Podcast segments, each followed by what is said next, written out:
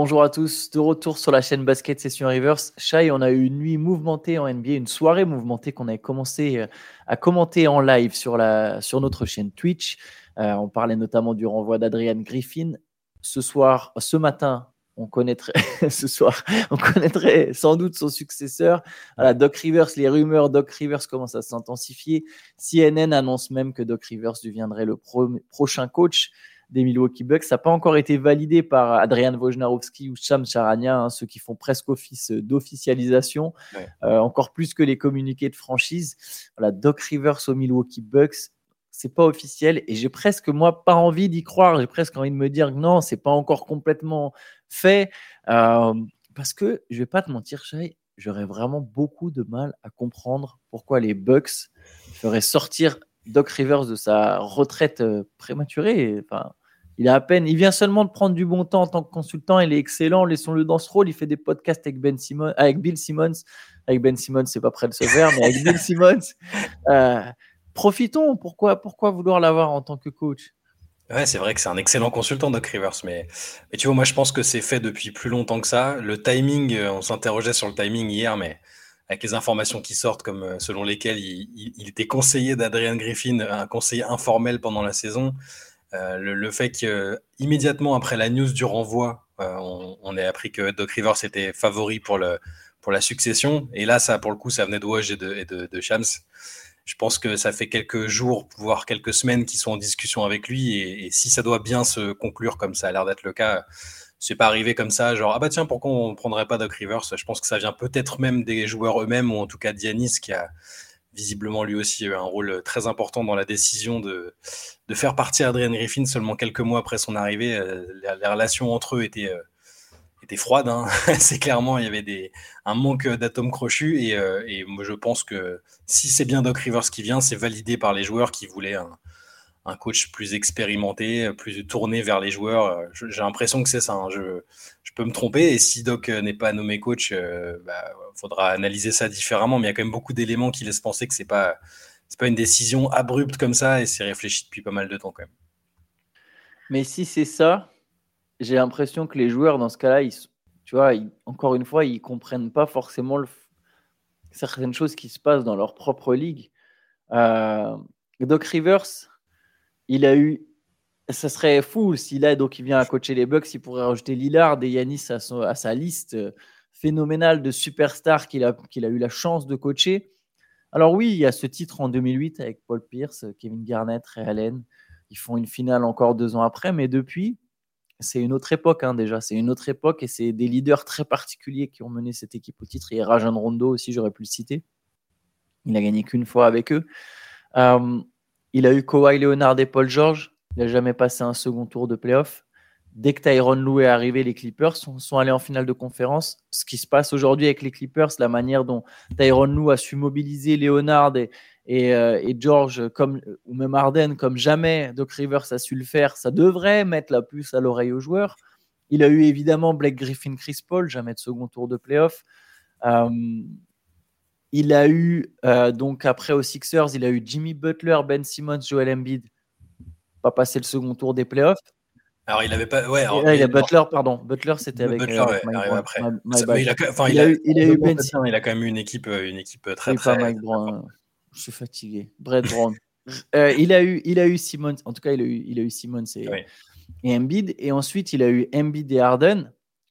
Pas passé le second tour. On voit dans quelles conditions ça s'est terminé. On voit aussi même les. Entre guillemets, le.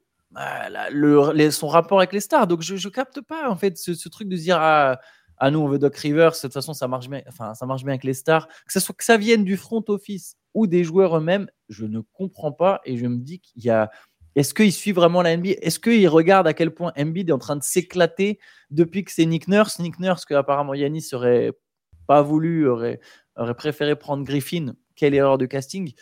Je vois Embiid s'éclater, je vois Arden s'éclater avec d'autres coachs que, que, que Doc Rivers. Je me dis, mais on est sûr. Je vois Ben Simmons qui veut plus lui adresser la parole, à mon avis. Je vois Kawhi. Alors, Kawhi et Paul George, bien sûr, ils parlent pas, mais Paul George, il finira de façon par lâcher un jour dans son podcast quelque chose. et Kawhi, bon, ben, il, il sourit avec Tyron Lou. Ben voilà, c'est un, un, signe. Est-ce que tu l'as vu sourire avec Doc River Je suis pas sûr. Euh, je, vraiment, je comprends, je comprends pas ce choix.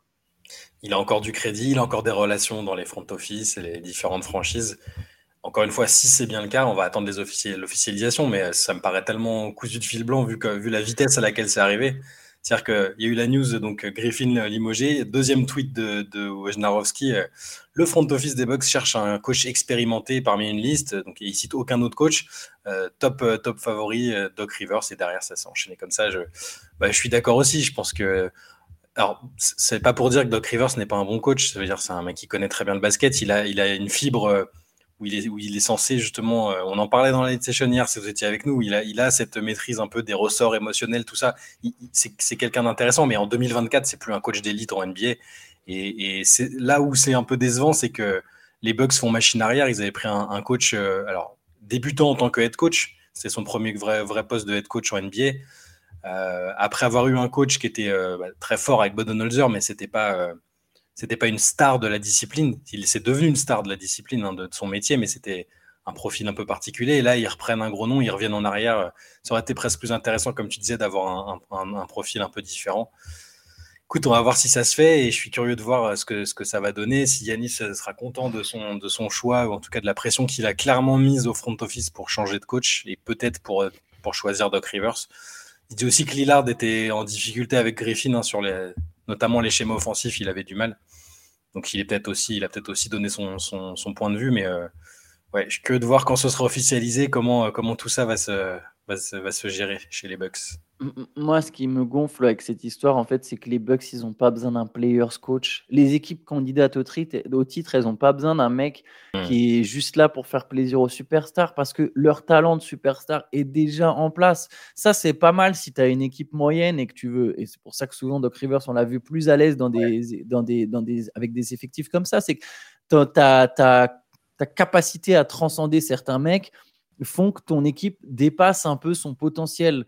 Euh, là, les Bucks, ils ont besoin d'un gars qui va savoir trouver les meilleurs schémas. Doc Rivers, c'est pas un très bon coach pour s'ajuster. En playoff, première série où Milwaukee a un truc qui marche bien, bah, l'équipe adverse, euh, si, tu vois, elle va s'ajuster. Il y a des coachs en face qui savent s'ajuster. Et là, quelle sera la réponse? Surtout avec cet effectif qui est pas parfait, il y a besoin de ouais, il y a vraiment bah, il y a besoin de tactiquement trouver des choses. Regarde les équipes qui gagnent. Steve Kerr, Michael Malone, Eric Spolstra. Le seul titre qu'ont gagné les Bucks, c'est Budenholzer. C'est des mecs qui sont des tacticiens. Euh, premier nom qui me sont venus en tête. Euh, même Joe, Joe Mazzulla, par exemple, j'arrive, je pense, est, est, plus un tacticien qu'un qu'un player's coach. Je sais qu'il est critiqué, je ne je, pas, je suis pas convaincu à 100%. Je me dis qu'il y avait moyen quand même, enfin, il y a moyen, parce que du coup, c'est pas officialisé, d'attendre un peu et d'essayer d'aller choper un top assistant quelque part. Ouais, parce qu'en cours de saison, c'est le timing qui est étonnant, parce qu'en cours de saison, après, la liste des coachs disponibles, elle n'est pas, elle est pas la même que, que, pendant l'intersaison, où les mecs sont soit sur la fin de certains projets, soit, soit ont plus envie de se relancer à ce moment-là, parce qu'ils parce que ils ont peut-être un peu plus la main sur l'effectif. Là, c'est. Est-ce qu'il n'y avait pas que Doc Rivers, que Mark Jackson, mais qui est tricard comme personne. Euh, est-ce qu'il n'y a pas, c'est que ces mecs Comme libre. Ouais, comme libre, ouais. Comme libre, mais, mais en tant qu'assistant, on a déjà vu Chris Finch, le coach des Timberwolves, il est arrivé en tant qu'il était assistant dans une autre équipe. Ça se fait, ça se fait, ça se fait souvent. Et souvent, et, et bon, il faut des contreparties, effectivement, parfois, il euh, faut donner une contrepartie à la franchise, mais les, les, les coachs sont ultra solidaires les uns envers les autres et généralement comprennent pourquoi l'un de leurs assistants veut, surtout pour un job aussi intéressant. Alors oui, tu vas pas aller chercher l'assistant, tu vas pas aller chercher Sam Cassell au Celtics. Ils mmh. ils vont pas te donner Sam Cassell, ça c'est sûr. Mais tu peux aller chercher sur l'autre côte, tu vois, des équipes qui sont peut-être pas complètement candidates au titre. Kenny Atkinson, aujourd'hui, les Warriors sont en perdition. Tu vas me dire que Steve Kerr, il va pas libérer Kenny Atkinson? Moi, je pense qu'il va le libérer si, si, si jamais euh, les Bucks vraiment ils viennent taper à la porte et que Kenny Atkinson il est mmh. intéressé. Donc, je, bah, j'espère encore que c'est, c'est ce qui va se passer. Que... Mais bon, ça a l'air d'être fait quand même pour Doc Rivers. Mm. On verra. Hein. De toute façon, ils vont bien sûr qu'ils vont gagner des matchs. Euh, il y a Damien Lillard et Yannis Antetokounmpo. C'est, c'est, de toute façon, c'est toujours le même truc avec Rivers, euh, avec Doc Rivers. Quand tu as des équipes aussi fortes, bien sûr que tu vas gagner des matchs. La question, c'est est-ce que tu vas réussir à leur faire passer un cap en plus, en plus de tout le talent de tes mecs à disposition qui font que ton équipe gagne Est-ce que toi aussi, tu vas apporter ta petite pierre pour faire passer ce cap pour aller jusqu'au titre? On verra bien s'il nous donne tort, mais moi, c'est pas le choix qui m'inspire le plus, honnêtement. Ouais, moi je suis. Ce que, ce je vais regretter, c'est que je l'aime, bien en tant que consultant ou en tant qu'invité de podcast parce que en dehors du côté, euh, bon, euh, rien n'était de ma faute et tout, il, est quand même sans filtre et, euh, et, il est très divertissant comme, comme consultant et comme, comme invité de podcast. Là, il va reperdre un peu ce, ce côté-là et il va reperdre sa voix aussi d'ailleurs hein, parce qu'il va se remettre à gueuler sur le côté. J'aime bien le gars hein, d'ailleurs. Le gars est marrant. Le gars est marrant. C'est juste, c'est, enfin, je sais pas. Ouais, écoute, on verra. Yes, on a fait long, mais de toute façon, de toute façon, les matchs n'étaient pas super intéressants. Je te propose qu'on parle aussi brièvement du trade qui a eu lieu hier avant qu'on se penche sur les matchs. Donc, il y a Terry Rosier qui se retrouve envoyé à Miami en l'échange du contrat expirant de Kyle Lowry et d'un premier tour de draft 2027 qui est protégé.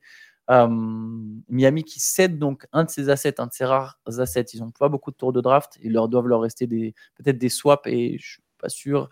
Et un tour de draft du coup à échanger pour, euh, pour Terry Rosier qui fait une super, euh, super première moitié de saison, euh, pour le coup, avec, avec, avec Charlotte.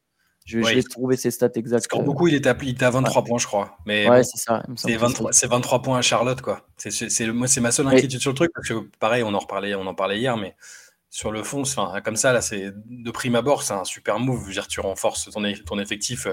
Tu perds Kyle Lowry, qui était clairement en, bout de course, en tout cas, sur tout ce qui est attaque c'est pas le même impact. Et ils, ont, ils avaient besoin d'un mec qui, qui, score. Terry Rozier, euh, c'est voilà, ce qu'il faisait, qu'il faisait à Boston, on, s'en souvient.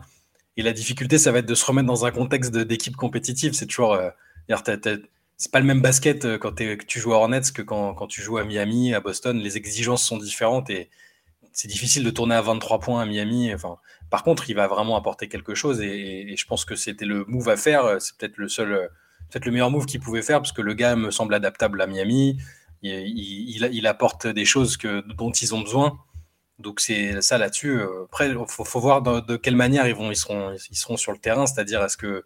Bah, au début, je m'étais dit, ah bah, Rosier, c'est le profil parfait pour être sixième homme, mais a priori, euh, ils peuvent peut-être même mettre à la fois Rosier en, meneur, euh, Tyler Hero à l'arrière, Butler, Rakies et, et Adebayo. Ça peut être une idée de line-up.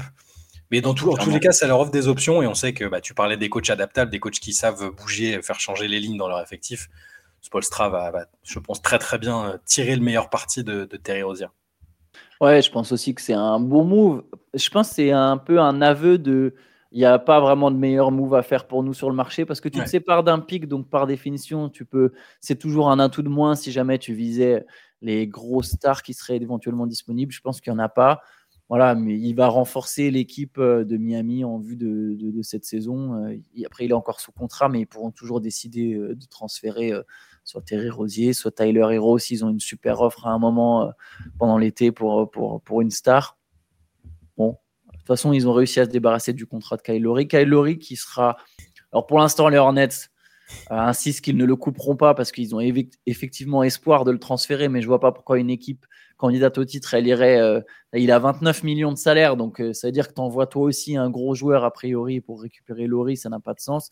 Donc on peut s'attendre à ce qu'il soit coupé et qu'il signe dans, une grosse équipe, ou peut-être qu'il pourra apporter quelque chose d'ailleurs. Il va avoir 38 ans en plus. Enfin, il est pas, il est quand même sur le sur, sur la fin. Euh, les derniers mois ont été compliqués pour lui. Ouais, moi je dans les équipes, je pensais, je pensais aux Lakers et aux Sixers bêtement, les Lakers qui, qui vont chercher peut-être un peu de ce profil-là, un peu d'expérience à la main en backup, euh, et les Sixers, parce que tu sais que j'aime bien quand les mecs qui rentrent chez eux.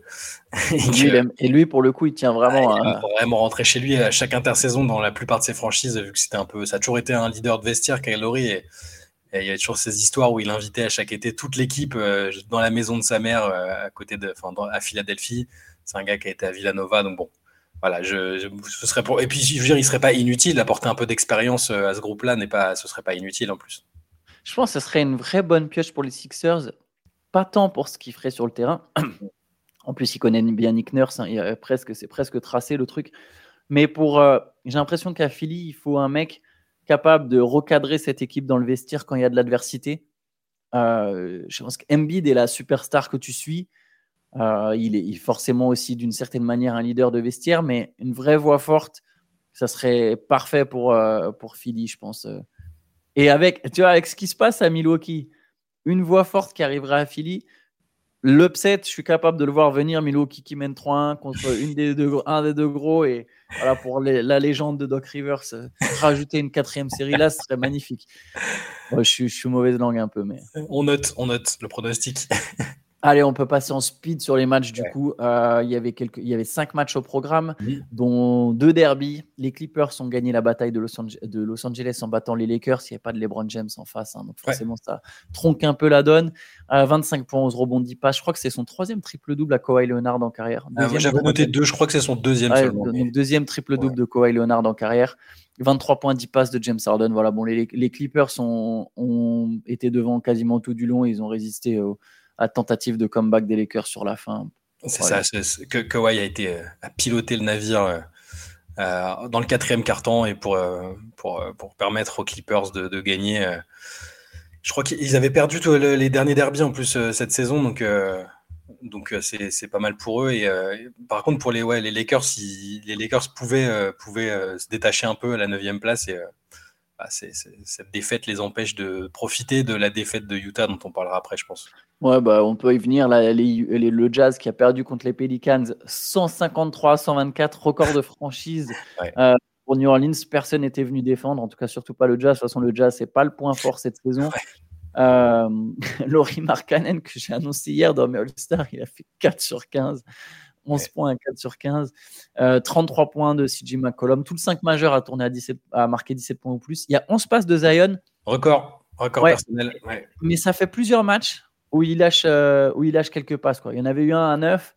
Euh, c'est bon à noter. Voilà, on, a, on a été un peu critique avec Zion ces derniers temps. Son playmaking, en fait, il a vraiment un triple-double dans les jambes, lui. enfin, pas de moyenne, évidemment, mais il serait capable de lâcher un triple-double peut-être tous les 5-6 matchs. Quoi. Je pense aussi, ouais.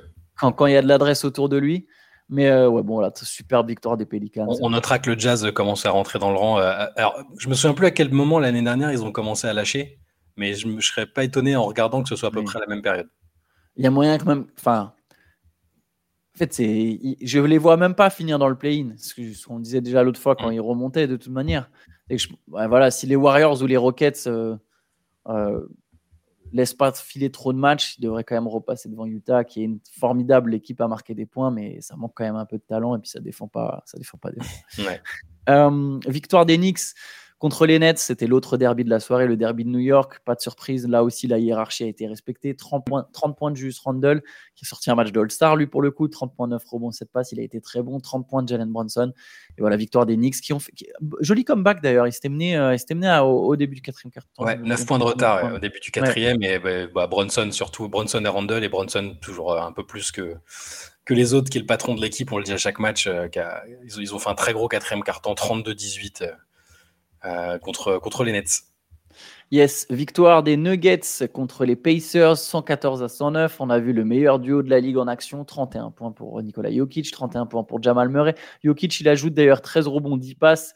Euh, voilà, eux deux, ils ont maintenu euh, les, Pacers à distance. Il n'y a toujours pas Burton en face. Ça prend moins de points quand il n'y a pas Liberton, mais ça en marque moins aussi. Ouais. Euh, Siakam qui continue de s'adapter, il a fini à 16 points, 10 rebonds, 4 passes. Ouais, bon, Jokic, euh, Jokic a régné sur ce match. 31 euh, points, 13 rebonds, 10 passes. Et il, met, il met un panier très important à 3 points à la fin sur, pour, pour, pour, leur permettre de se détacher. Et, et il a même réussi, il, il, a deux, il a incité deux fois Michael Malone à prendre des, des, challenges, à contester des décisions arbitrales, notamment une juste au début du Money Time et à chaque fois, il, a, il avait vu juste et, euh, les Nuggets euh, ont remporté le call. Donc voilà, une soirée parfaite pour Jokic qui ne perd qu'un ballon, 31 euh, points, 13 rebonds, 10 passes. C'est fort. Ouais. Et les derniers matchs de la soirée, c'est la victoire du Thunder contre les Trailblazers. Alors, il y a un recours posé par Portland, tu vas nous expliquer. donc, voilà, Thunder qui a gagné sur un panier décisif de Jalen Williams à 2 secondes de la fin. Il y a eu 33 points, 10 passes, 5 interceptions de chez Gildeus Alexander. Voilà, les Blazers veulent, euh, ont déposé donc un recours, comme je disais, notamment à une situation qui s'est passée à 15 secondes à peu près de la fin. Ouais, je sais pas s'il y a la moindre chance. Alors, je sais pas ce qu'ils attendent du recours d'ailleurs, parce que aucune chance.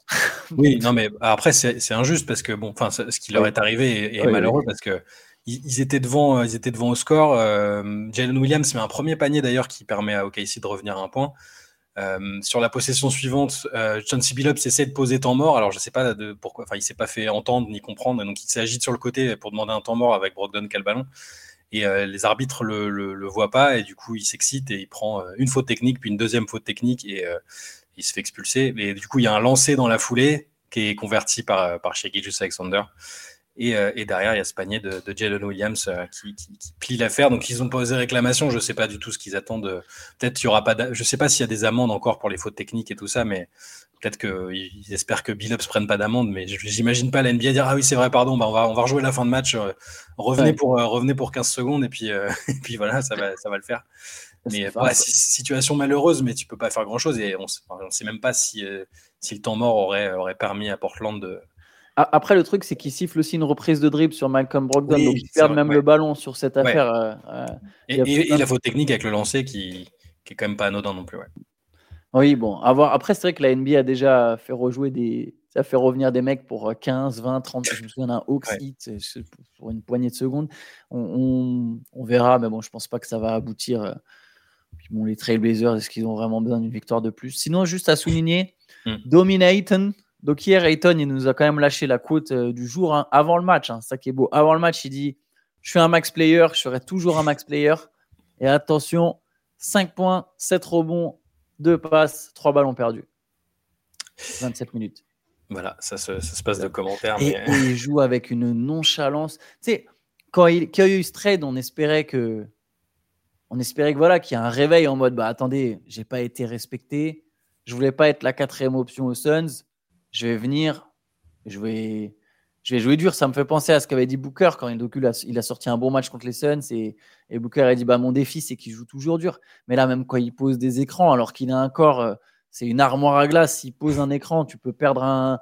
Tu, je sais pas, tu perds un foie et tu perds ton foie, un rein. Et maintenant, euh, il est soft, quoi on peut même faire référence au fait qu'il ait été bloqué par la glace. Euh, J'exagère même. Ça, je peux comprendre. En armoire à glace ou non, si tu es bloqué par la neige, ouais, tu, connais, toi, Munich, forcément. Non, non, mais oui, enfin, la, déclat, elle montre aussi qu'il est. Tu sais, même le, qualificatif euh, Max Player, euh, je pense qu'il a signé son contrat, il est bien content, et derrière, il n'a pas, pour l'instant, pour l'instant en tout cas, l'envie de se faire mal pour justifier le, le, statut que lui octroie ce contrat. Donc, c'est ouais, une énigme. DeAndre Ayton, il y a un moment où dans sa carrière, bah, la saison des finales, on se disait, euh, quand même, c'est, il, est fort, c'est une, une, solution contre des mecs comme Jokic parce qu'il a le physique et il, a les qualités pour. Il est, il est fort, il a du talent, mais ouais, il, lui manque un peu le feu intérieur, quoi.